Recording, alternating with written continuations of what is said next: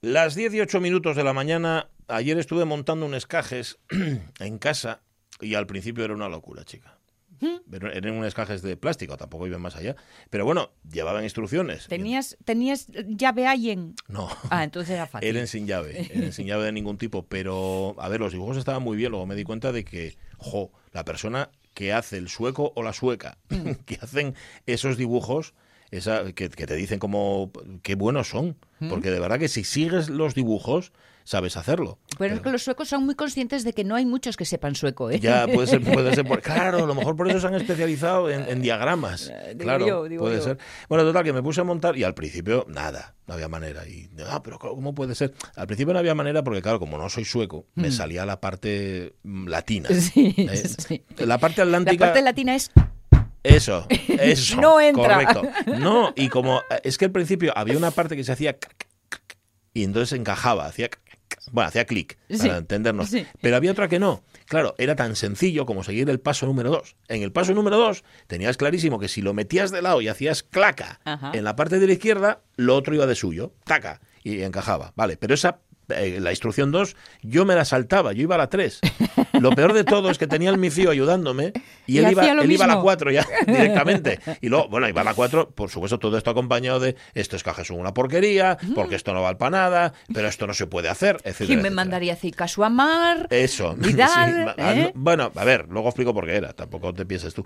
Eh, total, que al final lo conseguí. Hasta tal punto de que cuando monté la primera caja y me puse a montar la segunda, Sí. ya digo yo, bueno, podría pasar la tarde entera montando cajes. Ya me hice yo, me- yo me había hecho la ilusión en mi corazón de niño de que ya yo era un maestro ya montando, montando Cajista sí, profesional. bueno, no te, no te creas que en la segunda, para montar el, para poner el culo de la caja, lo tuve también un poco así difícil. Pero bueno, que al final, al final lo conseguí. O sea que si tenéis alguna caja en casa que montar, que me la deis, que os lo hago yo, sin problema. Ya sabes cómo se aprende a capar. Sí, señor, cortando. ¿eh? Que lo decía collones, mm, eh, Joan Manuel Serrat, solo para fraseo, ¿eh? Ajá, ajá. No sabía que lo decías. ¿Hay una canción de Sara que dice eso? No sé si una canción, pero yo recuerdo oírlo en su boca. esto. Ajá. Él sexaba pollos. Cierto, cierto. Por ahí venía la conversación Sí, de sí, animales y el aprender a pollo, que hacer sabéis cosas. que consiste en meterles. Bueno, nada, quien no haya nunca sexado un pollo no sabe de qué estamos hablando aquí. Y como en esta vida hay que probarlo todo, pues nada, id a sexar pollos a cualquier granja. A ver qué os Creo dice. que ya es muy complicado, ¿eh? No, de no, que no es fácil. no es sí, fácil. sí. Y luego de, eh, perdón, y luego de montar, que me salen, me salen, es que me está cambiando la voz, Mm, por contagio del MIFIU también, por otra parte. Y luego fui a comprar y me encontré en, en una, en una gran superficie, supermercado, ¿Sí? un letrero que me dejó absolutamente pasmado, ablucado, yo mirando allí y digo, y es cierto lo que estoy leyendo, y sí, y era en uno de, la- de los lineales, en uno de los pasillos, Sí. había un lineal, arriba del todo ponía leche clásica. Leche clásica. Sí, sí, pero tal cual, yo, claro que no. sin vitamina no sé cuántos, sin... Me imagino que es eso. Oligo- Yo estaba en la caja si- ya, yo estaba en la cola de la caja esperando y, de- y tampoco veo gran cosa. De hecho, tuve que mirar varias veces para decir, estoy leyéndolo bien, pone leche clásica. Claro, el mifio díjome, papá, normal, pues eso, que no lleva vitaminas, que no es de soja, Ni que no es de almendras. de cosas raras, ¿no? Ya, que no, sí, que no es de, claro, leche Ya. clásica. Yo pensé en un primer momento, serán las vacas de Wisconsin, que les ponen música de Mozart, para que produzcan más leche clásica. Y luego me fijé que hay muchos productos que pone, que utiliza la palabra clásica o clásico, Sí. la fórmula clásica, champú clásico, tal, ¿sabes? Para diferenciarlo de aquellos que no son clásicos, que son más transgresores. Sí, lo que nosotros decíamos de toda la vida. Eh, ¿Eh? eso es, el champú de toda la vida, la leche de toda la vida. Bueno, luego de ahí el siguiente paso ya es lo, lo artesano, lo bio y lo Ya, natural. Pero ya, el ya, intermedio es clásica, que lo sepáis, ¿vale? O sea, que estamos en el mundo clásico y luego si vamos un poco por les orillas o nos salimos un poco del rebaño, pues entonces ya transgredimos. Y como todos los extremos acaban tocándose, Sí. eh, lo bio Y y, los ar- extremeños eh, también. Lo bio y artesanal mm, pasa de lo más modernísimo Ajá, al principio. claro, claro, vuelves otra vez, haces cierra, el círculo y vuelves es. otra vez al origen, claro. Por eso es circular, ¿no? Sí, la la ¿eh? economía y todo Debería, ahora es debería. circular. Bueno, una cosa que se nos pasó, una efeméride, bueno, una conmemoración, mejor dicho, que yo creo que no está homologada. No lo he encontrado por ahí y, y vamos, que, que si es, si, a mí me lo dijeron, si es verdad, bien, si no, mala suerte. El lunes fue el Día Internacional de los Feos. Sí, sí, sí, el Día Internacional de los Feos. Que, pero a ver, que no, no creo que la ONU haya entrado. haya reconocido tal. Ni la UNESCO, ¿no? Hayan entrado en esto. Dice, no, no, no, hay que dedicar un día para los feos, que hay muchos. No, no, no. Y además, son- aparte de todo eso, están siendo discriminados y están en riesgo de... No, pues no. Día Internacional de los Feos. Y el- riquín en modo ¿Eh? sorprendido y Sí, tal. sí. Anda. A ver, de- Tenéis día. Riquín, sí, los feos tenéis. Claro, Riquín es el como clásico, ¿no? Es el paso intermedio Sí. entre ser muy guapo y ser feo, ¿no? Digamos. Es casi peor, ¿eh? Sí, ¿no? Claro. Ya. Riquín te deja eh, perdido en, en la En la- media. en una nebulosa. Sin tierra bajo los pies. feo, Claro, claro, claro. Bueno, yo lo que estoy viendo en las respuestas de los oyentes, porque hoy les preguntamos justamente por eso, eh, a ver, hemos querido enfocarlo en positivo. ¿eh? ¿Qué es lo más guapo que hay en ti? Yo qué sé, los ojos, las manos, el carácter, puede ser también, porque la belleza está en el interior. Pélalu, entonces, ¿no? Sí, pélalu, sí. Célebre chiste. Mi mozo y el, y el- ah, y el tu mozo, y no, pero por dentro yo guapo, pues pélalu. ¿no? Bueno, los dedos de los pies, puede ser. Pero también os preguntamos si queréis que es lo más feo. Bueno, los oyentes van un poco en esa media. Yo creo que todos son un poco riquinos y a la mayor parte les sienta bien la mascarilla. Ahí lo dejamos. son dos cosas, son dos, dos apuntes que quiero hacer antes de que luego en la segunda hora contemos lo que nos habéis contado. Y si queréis llamar al 984 1050 48, pues ya lo sabéis. Teléfono, iba a decir que está siempre abierto, pero no, ya no- yo no pongo la mano al fuego, no vaya a ser. La sintonía está, ¿no? Caunedo es así. Venga. La radio es mía. Con Pachi Poncela.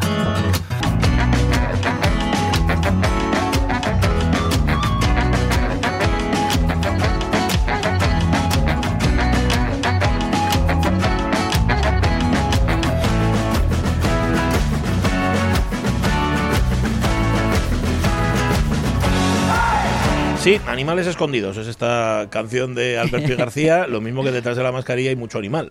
Esto lo digo, bueno, mucho animal digo por lo feo. Aunque los animales ni son feos ni son guapos. Bueno, los hay que son feos. Sí, sí. Por lo menos que no nos feos, gustan. eh, sí, que sí, sí. no siempre ser feo Ya, y ya, ya. gustar va y en el luego, mismo pack. alguna cosa que me habéis contado vosotros, Jorge y tú, de esos animales a los que metamorfosean Sí. por motivos que se desconoce. Por ejemplo, esos perros que tienen esa fatiga constante, porque con el paso del tiempo les ¿eh? Sí, las, es- las sí. razas de, de perros buscadas a base de cruces, mm, Mm. dándole prioridad a características que son un defecto. Ajá. Un defecto de salud. Jolín, parece que lo estabas leyendo, de lo bien que te quedó. Parece que estabas leyendo Es- la normativa de animales transgénicos. Es que ¿no? lo tengo muy interiorizado veo, ese tema. Vale.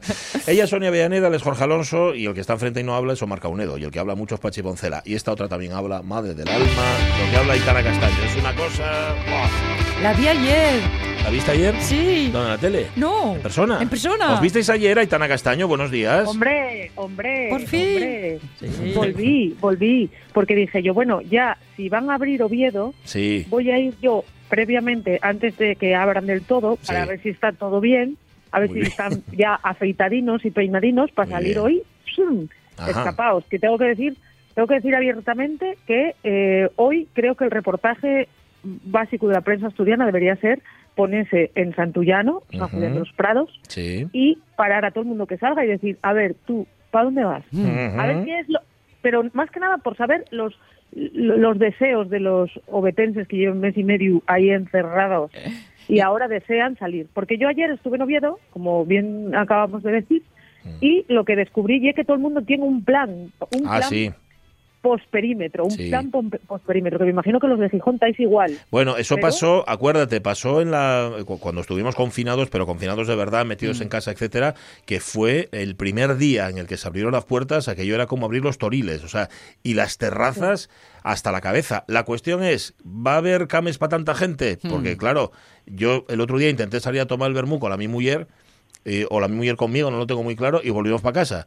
Porque claro, eh, si, si las terrazas están limitadas, el espacio también, con lo cual el todo, como todo el mundo quiera salir a lo mismo, va a haber Y, y no te refieres ¿qué a las de hospital, ¿eh? No, no, no, no, no, no, me refiero a lo, Como a- consecuencia. a lo que hay. no, esto no. pasa, esto pasa que la- todo el mundo queremos salir a la vez. Bueno, el caso es que los de yo ayer hice una encuesta, person, o sea, así eh, en petit comité, como dice una amiga mía, empatí el comité, pues el, hice una encuesta y, y todo el mundo tenía algo que hacer.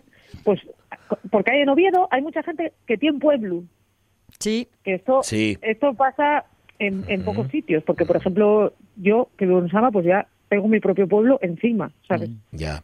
pero eh, en Oviedo la gente tiene pueblo, que suele ser, mira, tienen mucha gente pueblo por Salas, por Grau, por Tineo, Sí. También para el otro lado, ¿eh? pero por ahí es, es como, es territorio de ellos, eso tienen lo conquistado. Sí. O tienen conquistado Oviedo, a lo mejor, quizás, Ujú. porque provienen de esos consejos. Entonces todo el mundo tenía algo que hacer. Y es que arreglaron el tejado de la casa del pueblo en Salas, tengo que ir a ver cómo quedó. Y es que mi abuela tiene que ir a ver eh, cómo está la huerta. Ujú. Los huertes son los mayores sufridores de esta pandemia. Ya, hay que Les cuidarles, claro. Es que hay que cuidar Sí. los huertes. Si les dejes así, conviértense en selva.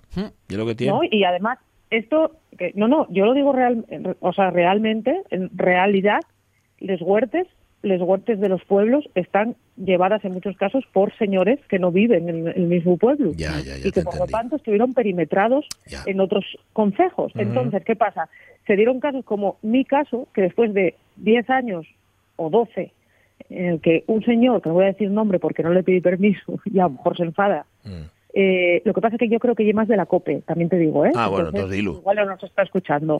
Bueno, pues eh, este señor tenía, eh, cuidaba la huerta de mi abuela, de casa de mi abuela, del mi pueblo, que yo sí que de verdad tengo, y, ahora, y tuvimos que formalizar la relación después de 12 años, en el que el pago era más bien en, en- en producto, en- en, patata, ¿sabes? Mm. Dame una patata, un repollo, yo te insulto, porque yo insulto, porque cuando o sea, la gente se pone a contar cosas, yo insulto. Bueno, el caso es que ahora tuvimos que formalizar la relación en un, en un, en un acuerdo legal Sí. para que él pudiera ir a cuidar eh, las, los terrenos. ¿Qué te parece? Esto es otro reportaje. ¿Los terrenos de quién? Los terrenos son míos, pero los, Los tuyos. Pero aquí es terrateniente. Él. Bueno, sí, a ver, tengo un- una huerta de 20 metros cuadrados. Un tapping, vale. Esto un, un tapín ahí. Que además, tengo que decir que es este tipo de huertas que se hacían en la huerta, en Cuenques antes, que ya que mi abuelo lo hizo a golpe de dinamita. Ajá. Andamos con poca broma. Jesús. Porque los paisanos en- antes, antes los paisanos de- iban al pozo y decían, necesito un cartucho de dinamita que tengo que tirar un murio que tengo al lado de casa. Ya. Y, el, y, y, y- y cogía dos cartuchos de dinamita y uno guardaba en casa por si...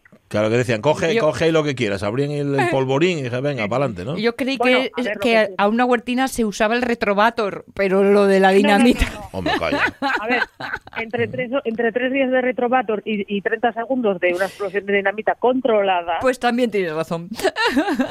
porque además yo sabéis que tengo en, en mi poder, que eh, esto espero que mi tía y mi madre no me estén viendo porque fue también ladrocinio, tengo en mi poder la, car- la cartilla de manejo de explosivos Ah, de mi abuelo. bueno. que yo que yo siempre parto de la base siempre que por qué eh, estas cosas, o sea, si la gente, las clases altas de este país, la aristocracia de este país Ujú. hereda cosas Ya. tipo marquesados, condados, tierras Mm, como los Alba que tienen media Andalucía y de ellos, Mm. si, si los aristócratas hereden tierras, los burgueses, la alta burguesía hereda empresas, ¿no? Sí. Y, y hereda dineros. ¿Por qué la clase obrera, los que venimos de clase obrera, no heredamos lo que viene siendo eh, el- lo que ganaron Lo nuestros, básico. nuestros vuelos con Claro. el sudor de su frente? Por ejemplo, la cartilla de manejo de explosivos de mi abuelo Antonio, Claro. que podía ser pasar a mí directamente. Pero eso es personal e intransferible, me imagino. Eso bien con la foto y con el nombre de tu abuelo y no dice esto deberá ser la entregado. foto se cambia, la foto se cambia, se pone, eh, pasa por... A ver, esto podría ser constitucional. Esto lo incluye la Constitución y sería constitucional. Bueno, ya sabes que la Constitución está, está muy limitada, ¿eh? Hay que, la, la que Constitución muchas cosas. está muy limitada. Sí. Sí, sí, sí. Eh, Ayer celebrasteis los 40 años del 23F. ¿Tú no? ¿Y como dices celebrasteis? Sí. No, no, tú no. Celebrasteis en la radio como Ah, en la radio. Ah, vale, vale, vale. vale. Yo celebré, yo celebré que no, o sea, celebrasteis como yo que no que no saliera bien. Ya, ya, ya, claro. O sea, Hombre. claro, claro, o sea, final final feliz, final feliz para nosotros, para otros no tanto, pero bueno. eh, el, yo también lo celebré, a mí me encantó el listado que puso Jorge Alonso en Facebook, ¿visteis? De- de- Sí. no sé si hablasteis de ellos. Sí, hombre, claro. De, lo que, Sí. Los Bittercast, todos los Bittercast que tomaron y que no, No, pagaron. Y los, y los 60 litros de zumo. También. O sea, Pero eso ¿qué es Jorge, tenía respuesta para eso. Tenía que ver con los litros de vodka que se habían consumido. Con el vodka, Sí. sí, sí. El vodka, sí, sí, la mezcla ahí, Pero, ¿no? Jorge, eh, vodka con zumo de ¿qué es, ¿qué es eso? ¿La pomar en los años 90? De naranja. En la Vodka de los naranja, 90. vodka- vodka naranja, naranja. Vodka naranja es el desayuno de los alcohólicos. Ah, Vodka naranja, vaya. pero chico, cas naranja, no zumo de fruta. No, Y es zumo, que no había, no había cas naranja, boba. Zumo, Claro, eh. Yo- había bitter cash nada más. Claro. Bueno, Peter Cash, claro. Mira, yo tengo que decir una cosa. El, cuando yo estaba en esa pomar de los años 90, eh, lo más dulce que podíamos beber era, eh, ¿cómo se llama esto? Este licor que era como de piña. Ah, de piña. El, el- la piña de colada. Coco, de coco, perdón, de coco. Ah, de coco. Ah, ma- Malibú, Malibú, Malibú, Malibú. Malibú, Malibú. piña. con zumo de piña. Uf, qué asco. Ay. Qué asco. No, tomabais Claro. y licor 43 con zumo de Eh, melocotón, ¿no? Es que es lo que decía, Con los, los que tenemos más con edad, el licor 43 con Coca-Cola, que es la cochinada del mundo mundial en dulzura. Todo, todo. ¿No es gocha, es? Yo la primera, la primera borrachera que, que tomé, que, o sea, esto... Niños, no de escuchéis pero- esto, claro, no. No escuchéis esto. La suave. Primera tal, yo ya no, o sea, tenía una edad ya, ¿eh? Yo Sí. tenía una edad ya. Bueno, entre paréntesis, no. Pero tenía una edad y, Sí. y yo lo- fue con Martini Mm. y tardé como 30 años en comer En tomar martini. Diez martinis martini, en ¿eh? el cuerpo digo. y otro por venir. ¿Blanco o de color? blanco. Uf, sabe a lapiceros. En un sitio que se llamaba El Molín, El Molín en la Pomar. Ah, con la El pomada. Molín y que la canción que canta, que bailábamos todos como si, si nos fuera la vida en ello era y os juro que eran los 90 era vivir así es, es morir de amor, por, por amor tengo el alma herida, por por amor amor no quiero más no quiero más vida que tu vida. vida. Melancolía. Y tú con una melancolía tremenda, ¿no? Al décimo Sí, vermú no podías con ella. una cara de drama Sí, sí, es sí. que yo entiendo un poco a, a los chiquillos que ahora se nos un poco re- a ver no los entiendo yo no defiendo ninguna clase de revolución violenta Ajá. entre paréntesis sí, Sí, pero bueno bien, bien. Eh, sí, a ver, un poco, a mí me hace mucha gracia la gente que dice, bueno, es que no se avanza en derechos quemando contenedores. Bueno, eh, estás obviando el último siglo y medio de este mundo Ya. en que se tuvieron que quemar unos cuantos contenedores Ya, ya, para que tú y yo estemos aquí, sobre todo yo que soy muy yer, pero bueno, vamos a dejarlo en que efectivamente la violencia no es no es bien. No. Pero es que estamos robando ellos un poco de juventud a los chavales, ¿eh? Tenían que tomar ya, tenían que estar ya con odiando el martini, muchos de ellos, y están encerrados en su casa. Sí, Y Tendrían que estar como yo, pues repugnando el martini. Eso es verdad, pero bueno. Em, que- Bueno, nada, no veo. eh, Me cuesta hoy, fíjate, seguir el hilo de tu No razonamiento. No porque sea, a ver, no porque No sea nada. malo, sino porque me cuesta se- No hay seguirlo, pero es muy interesante, ¿eh? Hoy no. ¿Su sección de qué va? No lo sé. Hoy no lo te sabes muy bien. hace un cuarto de hora que entraba en la, Eh, en la eh, radio. eh, hace un Entonces, cuarto de hora no es verdad y no me eches to- todo el, el fardo encima. Tres cuartos de hora. Tres cuartos de hora. Eso me parece más correcto y más exacto. ¿Sabes? No, Pero- no pero obstante, voy a hacerlo aquí en antena y públicamente el miércoles otra vez a la misma hora. ¿Vale? Digo, para que luego no Pero digas que no te avise. Vale. No, no, bien, bien, está Vale. bien. Yo de todas formas voy a decir una cosa que tiene que ver algo con algo, que con la pregunta que hacéis hoy. Ah, sobre lo Vale. feo. Tú tienes lo todo Que a mí no me guapo. gustan, a mí no me gustan mis orejas, No, pero no me gustan mis Manda orejas. Son foto. pequeñinas manda foto. y están hechas para adelante. O sea, y ahora con mascarilla, pues ya dan la vuelta, ya me, ya me tapan, ¿sabes? Pero Mm. son pequeñinas, pero tienen club de fans. Entonces, no hay nada que decir. Ah, tienen O sea, club de fans tus orejas. ¿En serio? por el mi paisano, Ah, claro. bueno, eso yo lo principal, que guste a él. Si gusta a tu paisano. Claro, bueno, primero claro. que te- a ti no te gusten, pero mm, mira, yo voy a decirte una eh, moza que yo tuve, en- entre paréntesis la vi muy bien, ¿eh? que, que la conoce. Cuando yo la conocí, no enseñaba los brazos, porque decía que los tenía feos. Pero pero dice que tenía los brazos gordos. Y dice, ¿pero qué dices? que sí, sí, que tengo los brazos. Oye, ahora enseña los brazos que no tiene ningún problema en enseñarlos. Mm, A Pues ti, que a ti el tu hombre. Mi amiga, ¿qué dices? Di, sí, sí, pues di- decíalo cuando vi. Estoy hablando de, de hace 25 años, ¿eh? No, no te quiero ni contar. Entonces, en tu caso, el, el, el Tu Xuan debería haberte convencido de que tienes unos orejas preciosos, porque lleváis juntos media vida y sin embargo no lo consiguió. Eso quiere decir que ella es muy férrea.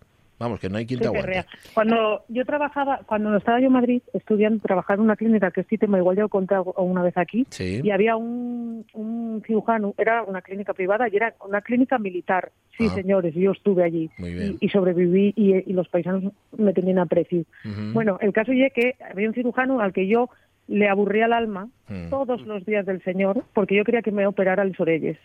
Que te les pegara, Sí, señor. mejor, ¿no? Que me les pegara para atrás. ¿Qué, qué, qué costaba? ¿Dos puntos de sutura? ¿Uno por cada orella? Bueno. Tú, tú me lo pones para atrás, chico, un pespunte ahí, no te cuesta nada. Ya. No te cuesta nada. Y el que te decía, Pero que no. no. quería, señor, Ya. porque era también del club de fans de mis orejas pequeñas. Ah, sí.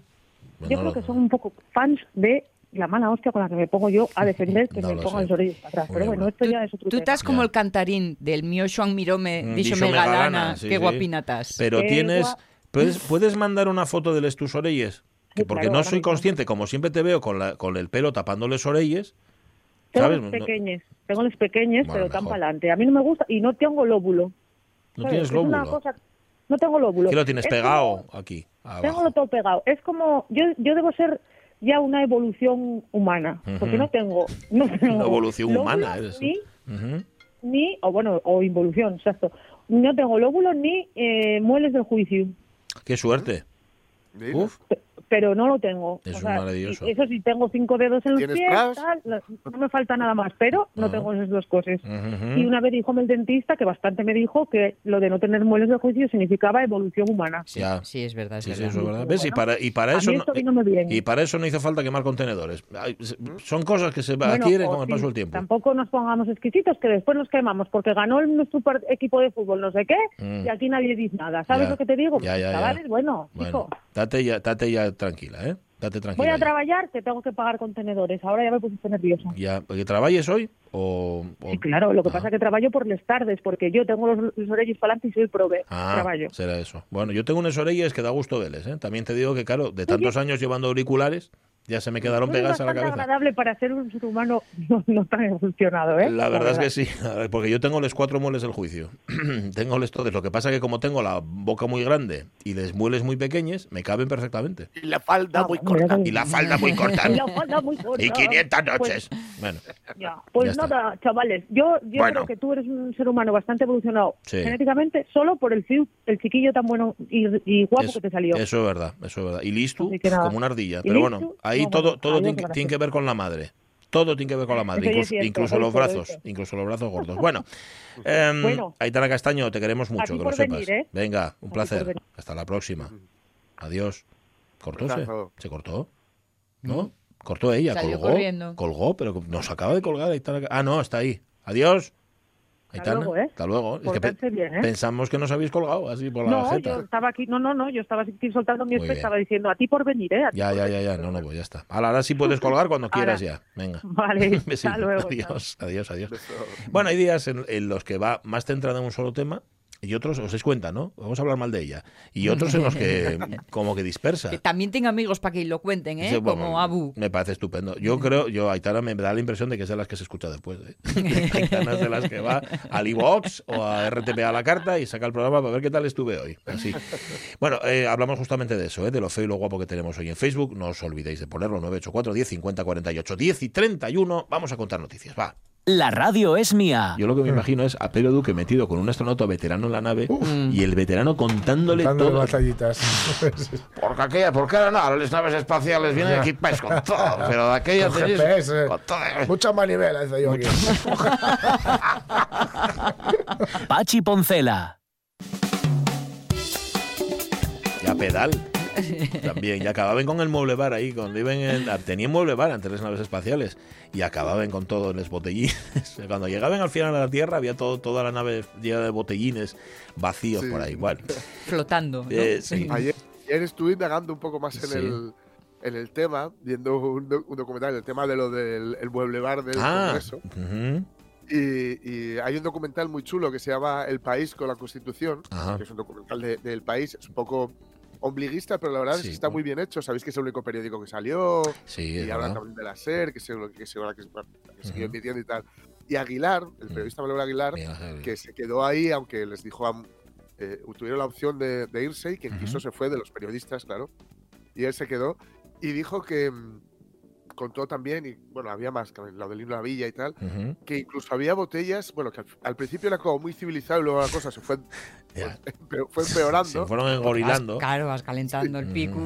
Sí. Y que al final, que bueno, que cuando fueron ahí a limpiar eh, latas de sardinas, además es muy, muy ¿no? Muy des- carpeto de- de- betónico todo, sí. le- Es, es una Ujú. síntesis, ¿no? Latas de sardinas Sí. tiradas en el suelo y botellas que en vez de haberlas abierto, Sí. botellas de licor duro, me imagino que esa sería el brandy, la habían abierto rompiendo el cuello de la botella. Hombre, pero yo creo que las botellas de brandy Oh. tienen, no tienen eh, de esto de rosca.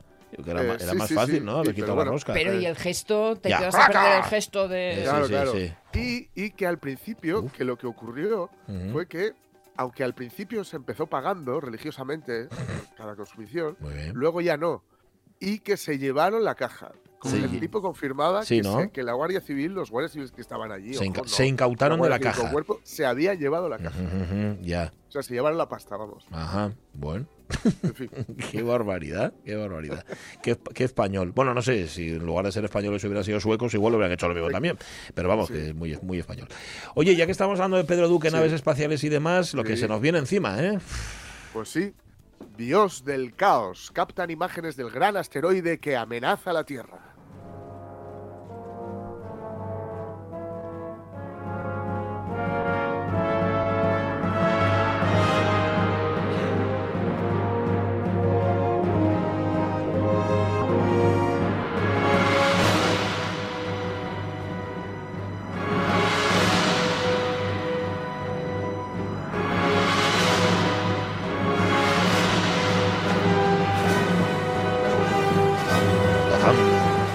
Bueno, no sé quién, la- quién le habrá puesto el nombre, pero no es el mismo que le pone el nombre a las tormentas, porque mira que son aburridos los nombres de las tormentas. Dios del No, no. caos. Esto es bueno, ¿eh? Apophis se llama este. Apophis, Mira. Apophis. Dice que será el más brillante para los telescopios y se situará a su distancia más cercana a nuestro planeta, que es unos 15 millones de kilómetros. El dios del caos. Ajá. Apophis es el asteroide potencialmente más peligroso para la Tierra en estos momentos. El próximo 6 de marzo, nada, en Ujú. unos días, Sí. será más brillante, es decir, se, se le va a poder mejor Ujú. y se situará a, su- a la su distancia más cercana, Ajá. 15 millones de kilómetros. Ujú. Cuidado, ¿eh? Ahora ha logrado ser fotografiado, o sea, ha podido fotografiar por algunos telescopios terrestres virtuales, como el caso del Virtual Telescope Project, Ujú. que consiguió obtener una imagen del asteroide mediante una, una única exposición de 300 segundos del cielo. Ujú. Aparece como un pequeño puntito blanco, ¿no? Marcado con una estela a su derecha y su tamaño real se estima en unos 340 metros de ancho. Mm. Comenzó a llamar la atención- la atención de los astrónomos en 2004, cuando se indicó que existía una probabilidad de colisión contra la Tierra en 2029. Sin embargo, se ha seguido investigando sobre Apophis Mm. y redujeron las posibilidades de impacto. Recordemos el titular, por favor, ¿eh? Captan imágenes del gran asteroide que amenaza la Tierra. Vale. Después de, después de seguir estudiándolo, las posibilidades de impacto se han reducido a cero. Ah, bueno. Bueno, ¿Cuántos millones de kilómetros dijiste que eran? ¿Ciento qué? 15 millones 15 millones de kilómetros. Bueno, roce, roce no iba a haber. Parece claro. Sí, sí. Ujú. Y aunque no va a suponer ninguna amenaza real, sí que va a ser visible. Mira, ya que hablamos del Día de los Feos, Sí, señor. esto puede ser una amenaza, ¿no? Se le va a poder ver. es feo el asteroide Apophis. Eh, 2068. Bueno, Marina Brosovich, científica de la Agencia Espacial Norteamericana, explicó que el acercamiento de Apophis en 2029 será una oportunidad increíble para la ciencia. Observaremos el asteroide con telescopios ópticos y de radar. Mm, Con las observaciones del radar podríamos ver detalles de la superficie. Vale. Esto sí que está guay. Sí, Lo que sí reveló un estudio de la Universidad de Hawái, cuidado, sí. fue una posibilidad de impacto, pero no para el 2029, Ujú. sino para el 2068. Bueno, nada. ¿La siguiente ¿Por vuelta qué? o qué? ¿Por qué? 2068 no Pues ya lo- aquí. ya. como habréis imaginado, como habréis imaginado, ¿qué es lo que se ha detectado en Apophis? Pues una aceleración del tipo Yarkovsky. Sí, Eh, te lo iba a decir yo claro, ahora, claro. fíjate. Me lo ha Claro. quitado de, Sí, sí, sí, del tipo Yarkovsky, de que es el, boca. el primo, el yayo de Tarkovsky. Ajá. Pasamos de lo egipcio a lo ruso en un Sí, minutín. totalmente. Ujú. que es un efecto que modifica las órbitas de pequeños cuerpos celestes por la forma en la que absorben la radiación del Sol. Que sí, hombre, que sí, ya lo sabemos, no insistas. Bueno, claro, oye, que es la aceleración no, Yarkovsky, vamos. contra. En todo ya. caso, el titular, el titular recuerdo, Dios del caos, captan imágenes del gran asteroide que amenaza la Tierra. Yo lo veo un titular como para... Sí. Muy buenas noches a todos. Noticias importantes en un día de caos, un día en que el cielo se desplomaba. Un panorama terrible, apocalíptico, tanto que hoy se está confirmando como el día más negativo de la historia. Bueno, pues la situación es tan dramática en estos momentos que se han vivido 100.000 millones de accidentes terribles. Vaya por Dios. Y de una historia estremecedora a otra. Con ese tremendo y macabro suceso que se está confirmando como el más destructivo y mortal. Un asunto realmente tremendo, especialmente trágico, salvaje, sí. Macabro, grave, sangriento, increíble, malvado, perdón, lamentable, brutal, impresionante, tremendo, temido, terrible, gravísimo. Bueno, pues eso ha sido todo. Ah, perdón, esto ha sido todo. Gracias por su compañía en este tiempo de noticias. Muy buenas tardes. Es que... eh, Mola a- que acabe con una sonrisita. Sí, ¿eh? al final se ríe, sí. Apophis es el, en la mitología griega, son la- eh, representan las fuerzas maléficas que habitan en el inframundo y en las tinieblas. Era la encarnación del caos, de ahí viene el nombre, y de la insurrección armada. Por eso has puesto el Marte este de los planetas de Holst. Y era llamada despectivamente Nepai, entre comillas, el que es como una tripa intestinal. o intestino delgado, que ya es, me parece un insulto bárbaro, ¿eh? Nepai lo llamaban a. Bueno, pues nada. Menos mal que pasa a muchos kilómetros de aquí, porque si no, vaya peste. Oye, noticia triste, triste, tristísima, que os tenemos que contar. Se ha muerto Conchita Quirós. Se ha muerto la, la propietaria de librería Cervantes. Había sufrido una caída hace unos cuantos días, estaba haciendo vida normal en su domicilio y ha fallecido de manera repentina.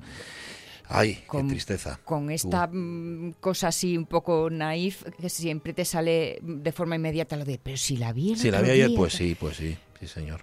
Eh, más que nada porque era fácil verla en cualquier Sí, eh, sí. evento cultural que Exacto, hubiera exacto. y en todos los que organizaba Cervantes ella estaba en todas las presentaciones de los libros, en todo, Cierto, absolutamente en todo. Totalmente. Tenía 85 años Conchita Quirós, pues nada, un vacío ahí que deja, y bien gordo, Pues sí. además en, la, en la vida cultural de Oviedo y de Asturias. Con esa frase que aprendí con vosotros, que la tierra le sea Que la leve. tierra les aleve, sí, sí. La aprendí de los oyentes. En fin, 10 y 39 minutos de la mañana. Bueno, eh, a ver, una escena típica, dale. Sí, eh. Oye, ahí no, ahí no, ascensor no, el ascensor es para las personas. Los sacos por la escalera y sin manchar, venga, tira, vamos. Mira cómo me está poniendo el, el, Pero este tío es tonto. ¡Niño! Que el saco fuera, coño, estás ahí. El saco fuera, por la escalera te estoy diciendo. Por, tira ya por la escalera. Me cago en tu... Por aquí, coño, por... tira por aquí, tira ya por ahí. ¿Qué dije? ¿Que Apophis era griega? No, no, y egipcia. Díjelo mal, Alfonso. Es que me- Egipcia, tengo aquí a amigo Alfonso escuchando la radio ahora mismo y sí, sí, egipcia. ¿Dijiste egipcia. griega? Igual dije griega, sí, tranquilamente. Sí, sí, dijiste griega. Ujú. Bueno, pero todos, Pero, sí, todos sí. entendimos lo de egipcio porque el nombre lo va pidiendo. Eh, no sé. Y, y aparte que a estas horas a mí un licor 43 me entra muy bien. Claro. como son, ya está. Bueno, Con contemos... unos barquillos. Eh, Bueno, total, mojando y el, como- o con el vino Sansón, a mí me da lo mismo, un poco, una cosa que otra. Bueno, vamos a hablar de un ascensor, pero un ascensor que no funciona, bueno, más bien que está clausurado. Es el drama, esto lo cuenta la Nueva España, el drama de una comunidad de vecinos del Cristo en Oviedo. Están confinados por un ascensor que no tiene papeles. Sí, es un poco, es un poco rocambolesca toda la historia. La vecina del séptimo, imaginaos, en el número uno de la Avenida del Cristo, en un edificio que se le conoce como Gerandi, tiene que subir 114 escalones cada vez que tiene que bajar a comprar el pan. Y así lleva desde el 1 de febrero cuando la Consejería de Industria ordenó clausurar el ascensor de un edificio por segunda vez en menos de medio año. La vez anterior, que fue en octubre del, del 2020, le tuvo mes y medio subiendo a pie. El asunto está en los juzgados y los vecinos están seguros de demostrar que el ascensor se encuentra en perfecto estado, que lo único que ocurre es que se ha perdido un papel, Papel, sí, porque sí. ahora le reclaman documentos de hace casi 45 años Ujú. y claro, no se encuentra nadie. No, ¿cómo va a encontrar? Hasta aquí ya para no entender nada. Porque con que un técnico diga todo va bien, Pues digo no. yo que no habría más problemas.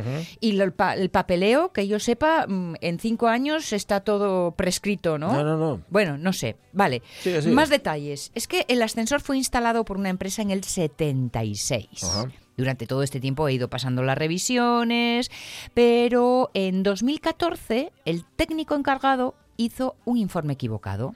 Puso que había que homologar las puertas porque tomó como referencia el expediente de un ascensor que había habido en el edificio antes del 76. Otro. que ¿Eh?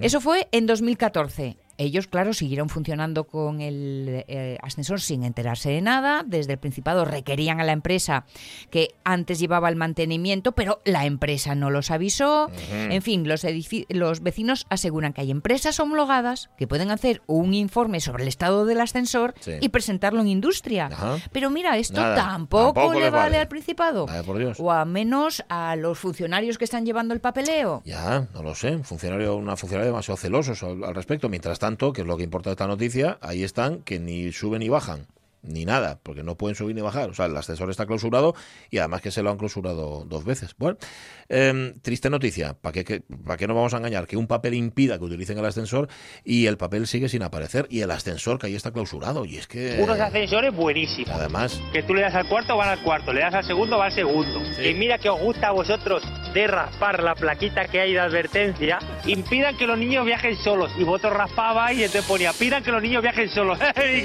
¡Ay, qué, qué, trastos! trastos! Todos, todos o casi todos, ¿eh? Los ascensores tienen eso, ¿no? Lo de pidan que los niños viajen solos. a mí siempre me pareció una tontería como la copa un pino. Eh, digo, pero que me hace, pero que me hace mucha gracia pero, o sea, a quién no, haya el mismo instinto. ¿no? Sí, pero que no, entiendo muy bien a quién hay que pedírselo. Porque le pidan que los niños viajen solos, pero ¿a quién? Al Principado. A lo mejor hay que pedirle que los niños viajen solos. No lo sé, no lo sé. Bueno, en cuanto encuentre el Asturias de Historias, empezamos a contarlo. De momento que suena la sintonía. Va.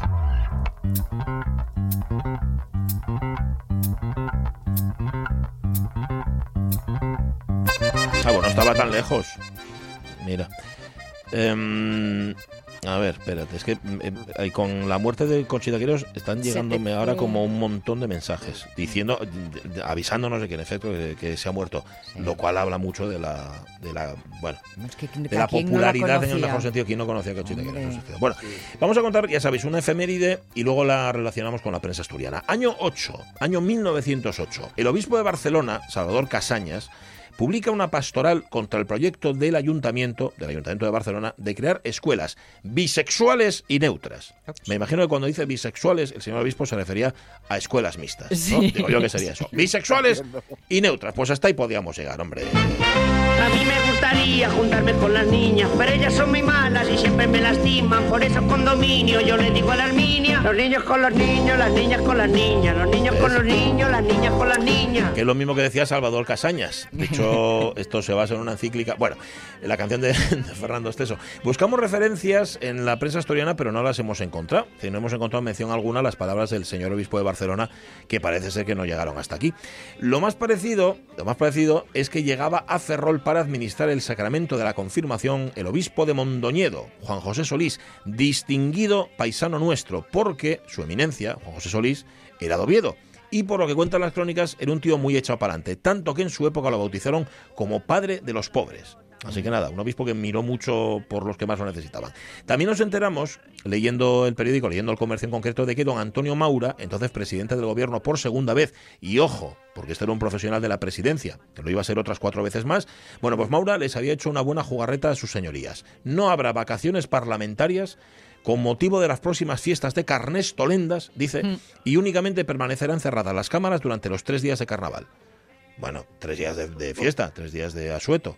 No está mal, ¿no? Bueno, los diputados se las habían prometido muy felices y de eso nada, porque en política hay mucho que trabajar. Muy bien, tenemos trabajo, así que arremanguémonos y manos a la obra. Sí, señor. Hay mucho que hacer, así que demostraremos que sabemos arremangarnos y trabajar. No estaremos mano sobre mano, tenemos que arremangarnos y acurrar. Peter, ¿se te han puesto morados los brazos? El color del dinero. Vamos a ponernos morados. Solo hay que trabajar por dos hombres y cobrar como uno. Arremangarse y ponerse a currar a tope. Currar en lo que sea, no huir del trabajo duro. Solo hay que arremangarse y ponerse a ello. El éxito no viene regalado, es hora de ponernos manos a la obra. Sí. Bueno, me voy a comer. Un breve fechado en La Coruña dice lo siguiente. Emigrantes clandestinos. La policía detuvo a bordo del buque francés La Navarre a, 10, a 52 52 individuos que trataban de emigrar a Cuba clandestinamente. El vecindario de Coruña ha festejado este servicio policiaco. Pues qué mala idea, ¿no?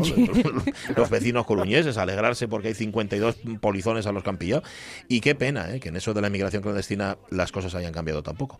Bueno, eh, vamos a dar cuenta, Jorge Alonso, de la estafa de la que a su vez daba cuenta el comercio en su primera página. Este era, bueno, el denunciante era un apoderado, ¿no? ¿Cómo es la historia? Cuéntanos. Sí, sí, el denunciante efectivamente era un apoderado del, industrial don Rogaciano de la Vega. Sí. Y el denunciante era Joaquín Rodríguez, que era propietario del establecimiento Primeras Marcas, que estaba ubicado en la, en, la, Plaza 6 de Agosto, ¿no? en la gijonesa Plaza 6 de Agosto. Resulta que el apoderado y el dueño estaban con la mosca detrás de la oreja y habían sometido a vigilancia a un dependiente del que sospechaban tras desaparecer varias botellas del uy. Bien. Ujú. Total, que lo pillaron vendiendo, ojo, que esto no era por vicio ni por fornicio, No, ¿eh? no, era, no.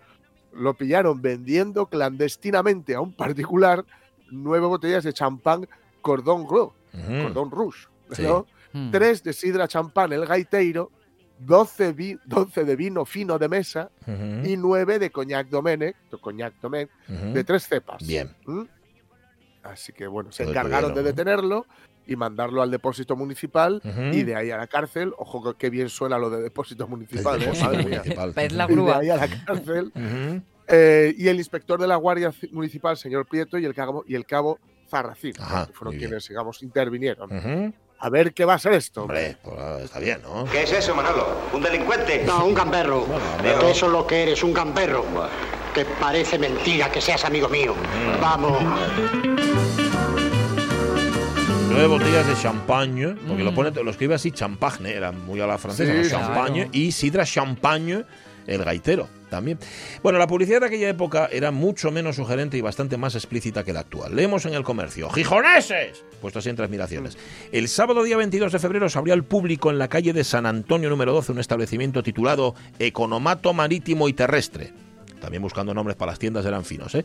El cual, dotado de buenos elementos de competencia con garantía de la mayor exactitud en los pesos, esto es importante también porque te engañaban en los pesos en muchos establecimientos, bien provisto de toda clase de comestibles y vinos finos y contando al mismo tiempo con una higiene esmeradísima, creemos que merecerá la más absoluta confianza y crédito. Me encanta porque es que no te imponen nada. Ellos creen, creen que deberías darle tu confianza al establecimiento llamado Economato Marítimo y Terrestre en la calle San Antonio. Nombre muy pegadizo por otra parte. Claro, es que eh, yo recuerdo cuando descubrí o cuando fui consciente de que un ultramarinos Ajá. es que vendía cosas que venían de ultramar, Señor, claro. Ultramarinos y coloniales. Sí, que se sí, decía. sí. Y abarrotes. También se vendía. eh, ¿Abarrotes? Sí, lo de los abarrotes ya no me preguntes. Pero vamos, Ni que sí. Era ultramarinos, coloniales y abarrotes. Bueno, oye, ya que estamos, ya que estamos, seguimos contando luego lo que ocurría en el año 8, Ujú. ya que hablamos de, de consumibles. Y de cosas y de ricas de, comer. ricas que ¿eh? comer. me- Yo esta- este, era, este era el programa que yo estaba esperando en TPA. O sea, TPA no se ha convertido en un verdadero servicio público, Sí, que es lo que debería haber sido, hasta que no se pone, hasta que no, hoy en concreto a las diez y media, no se emite Tierra de Queso, documental centrado justamente en el mundo de los quesos de Asturias. Luisnel Estrada, ¿qué tal? Muy buenos días. Buenos días, gente, ¿cómo estamos? Estaba pues esperando este programa. ¿Qué quieres que te diga? Porque, Bueno, bien, bien. Bueno, a ver, eh, la cuestión y es la siguiente. Mm, estamos orgullosísimos aquí en Asturias de la cantidad de quesos que tenemos. ¿Cuántos conocemos de la cantidad de quesos? Digo los propios asturianos, ¿eh? Pues yo creo que, que pocos, ¿no? Pocos. Pues arriba, somos- eh, sabemos eso de que eso, eh, esas frases tan tan grandilocuentes, ¿no? Somos la mayor mancha que será de Asturias. Y con eso ya nos quedamos, ya nos vale. ¿no? Ya De nos vale de comodín para mantener cualquier tertulia con cualquier foriatu, ¿no? Pero, pero luego a la hora de la verdad, pues probablemente conozcamos mucho menos de lo que de lo que creemos, ¿eh? solamente haciendo referencia a lo que son quesos artesanales, ¿no? Porque si si yo metiéramos en el saco a a toda la producción industrial, que la tenemos mucha y de muchísima calidad también, bueno, pues eh, evidentemente estaríamos, estamos hablando pues, eh, de algo eh, pues, eh, que, que, que, que- que- que hay mucho que aprender, ¿no? Y tenemos mucho que descubrir eh, todos, eh, incluidos los que los que decimos que sabemos de, bueno, de este mundo. era, era la siguiente pregunta. ¿Tú probaste los todos, Luisnel? Mm, No, no, Bueno, seguro que no. Seguro que pero, pero has ¿cuántos? ¿no? A ver, pero ¿cuántos? No, sé. Yo no me atrevo, yo no me atrevo a decir, a ver, eh, antes, eh, pasaron años, ¿no? Por no decir décadas con aquello de los 40 quesos, ¿no? Evidentemente en variedades eh, son son muchas más ya. Yo tengo claro que hay más de 50 variedades, ¿no? Eh, pero no me atrevo a decir una cifra porque bueno, pues eh, también es cierto que eh, tendríamos que, que, que- que ver dónde, dónde ponemos el, el límite, ¿no? Que, que hay una variedad de queso y, y, y, y cuándo ta- y en qué momento estamos hablando de otra, ¿no? O, o cuando o cuando una quesería artesanal fae un queso Ya. de una misma variedad que otra, ¿no? O sea, hay, hay una forma de extremarlo muy fácil en los quesos, en lo que, los quesos que son tradicionales, ¿no? Y con denominaciones de origen, eh, que porque esos evidentemente están ahí a lo largo de la historia, pero, pero de Magar el año 2000, donde hay una 2000-2008 más bien, cuando hay una eclosión eh, pues de nuevas queserías y nuevas eh, eh, formas de entender los quesos asturianos, pues eso disparase, disparase Claro. Y yo creo que tenemos eso, pues falando perriba de las 50 variedades, sin duda. Sí es cierto que podemos decir, eh, sin, sin ningún miedo a equivocarnos, que somos la mayor mancha que se da de Europa en lo que se refiere eh, pues en, en proporción a nuestro territorio, por la variedad, de- por la por la variedad y riqueza que tienen esos, esos quesos artesanos que tenemos en Asturias. Y que además los de toda la vida están buscando nuevas fórmulas. Mira, Ujú. sin ir más lejos, por un caso tal, el otro día probé un tres leches, Mm. pero con pimentón. Buenísimo. Que estaba Sí, sí, sí, sí. mare, mare, mare. De vicio. Totalmente. Evidentemente, sí, sí, la variedad cada vez, eh, bueno, pues, eh, como, como, como en cualquier mundo eh, productivo y en cualquier y más con, con la- que toca, pues hay que hay que innovar, hay que innovar, hay que buscar mm, variantes, nuevas formas de comercialización, pues de todo eso, pues eh, en tierra de queso vamos vamos a falar, ¿no? Vamos, son cuatro cuatro capítulos eh, nos que vamos a hacer un viaje a lo largo y ancho de la, nuestra geografía, pues descubriendo cosas desde el mundo más ancestral referido a los quesos artesanos a otros, bueno, pues mucho más innovadores que también les hay, ¿no? Con lo cual, siendo cuatro capítulos, tuvisteis que seleccionar mucho, mucho, o sea, recortar un montón. Sí, tuvimos que, a ver, al final de eso, y un, viaje iniciático, ¿no? Nosotros hacemos, bueno, eh, a mí acompáñame en el viaje Pablo Casanueva, que eh, pues aparte de ser el, realizador, y un poquillín, pues eh, el alter ego del espectador y también tiene una participación activa en el mismo. Entonces, yo como un viaje iniciático a través de Pablo para trasladarlo a, a- a, a los televidentes, ¿no? Entonces, bueno, pues sí, recorremos el Oriente, en, en- por tanto, por, en- lo que vamos a ver hoy, el Oriente en la parte más saberada a la mar, a la costa, eh, luego metémonos en el segundo capítulo en la zona de Picos y, y desfiladero de Bellos para ver ahí, evidentemente, como no, al Gamoneu, al Cabrales y al Queso Bellos. En el tercer episodio centrámonos en la fastera centro, valga la redundancia, de, de Asturias y por último en el cuarto vamos a Occidente. Y eh, pues un viaje en el que percorremos 1.450 kilómetros reales eh, pues descubriendo es- esa realidad que será. Claro que nos quedan muchas cosas en el tintero, ¿no?